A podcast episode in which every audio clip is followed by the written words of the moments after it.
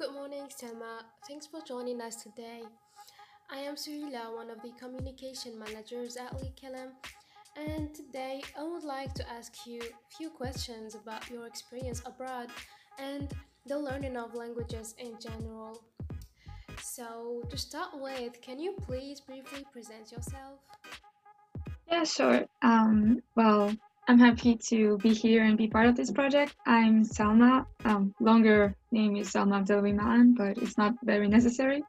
Um, I'm a first master year um, student at the University of Lyon 3.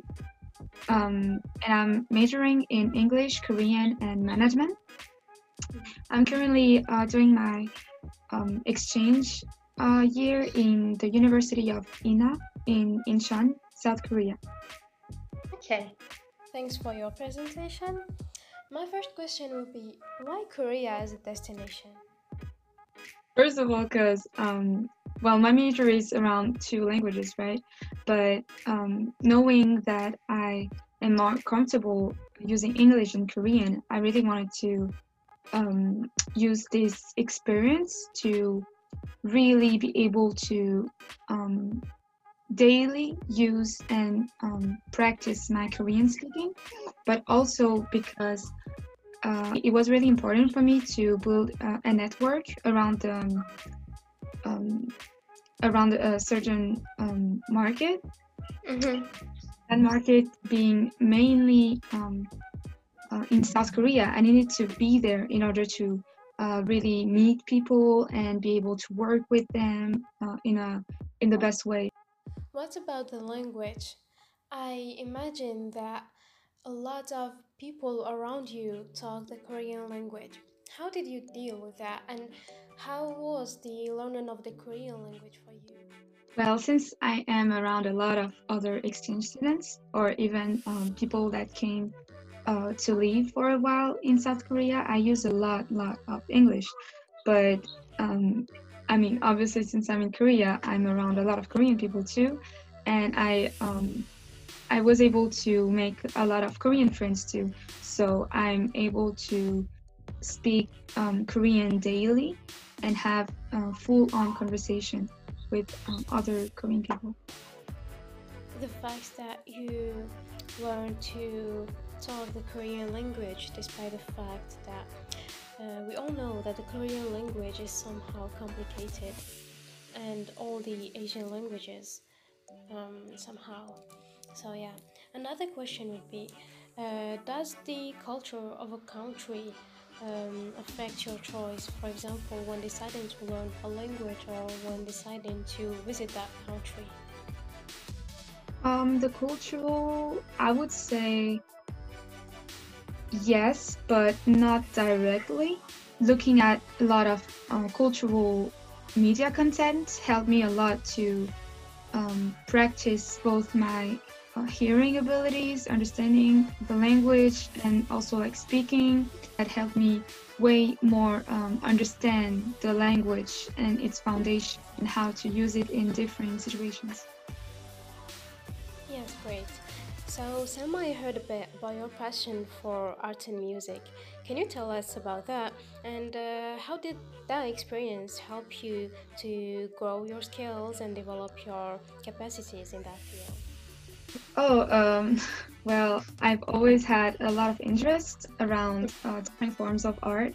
Uh, the main one being music, since I uh, consider myself as both a um, dancer, singer, songwriter, rapper. Um, I do a lot, lot of work around um, mainly music field, but I also do like a lot of stuff. but at the end of the day, it's mainly yeah, I would say around um, music. and um, yeah, coming here in Korea helped me a lot because I was able to uh, meet and be around other people that share that same interest and that gave me a lot of um, opportunities to actually make something out of my abilities around um, music uh, field. So, Sama, would you tell us about one or some struggles you had while learning Korean language? Um, I would say one difficult thing is that for me personally, I know I learn way more and way faster if I actually try to speak with someone or like try to understand someone and not so much in classes. So for me, it was a bit difficult um, at the beginning to engage conversations. Um, it was a bit hard for me to um, have friends that have the patience to um, still have conversations with me, even though I didn't, I wasn't quite um, comfortable yet. Mhm. So you're saying that communication with people will be the key to learn a new language. Yeah, at least for me, that's what works most. Great. So based on that, to end up, uh, I have a last question. Can you give us an advice or some advice maybe to people who want to learn a new language, which can be as complicated as the Korean language, for example? Don't make things easy for you. like, I know it's very tempting because we got um, phones and stuff, so it's very tempting to like look for things in English, try to um, look for the translation of things, but the best way is the hard way. So Yeah. don't uh, try to like ask people for your route rather than Mhm. like looking at it in English on a computer.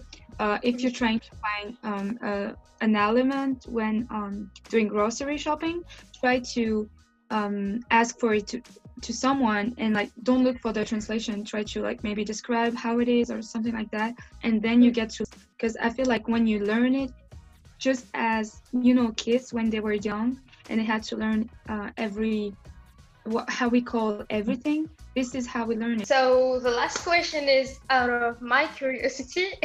so if I have to catch something from what you said earlier, um, I like the the idea of communication is the key. So Right. can you maybe translate this phrase?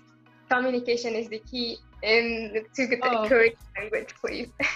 oh oh okay you're making things hard but i guess that's that's the way i can learn things so in korean it will be um 의사소통이 비결이다 so 의사소통 is like communication 비결 key Thank you so much. It was a pleasure to have you with us.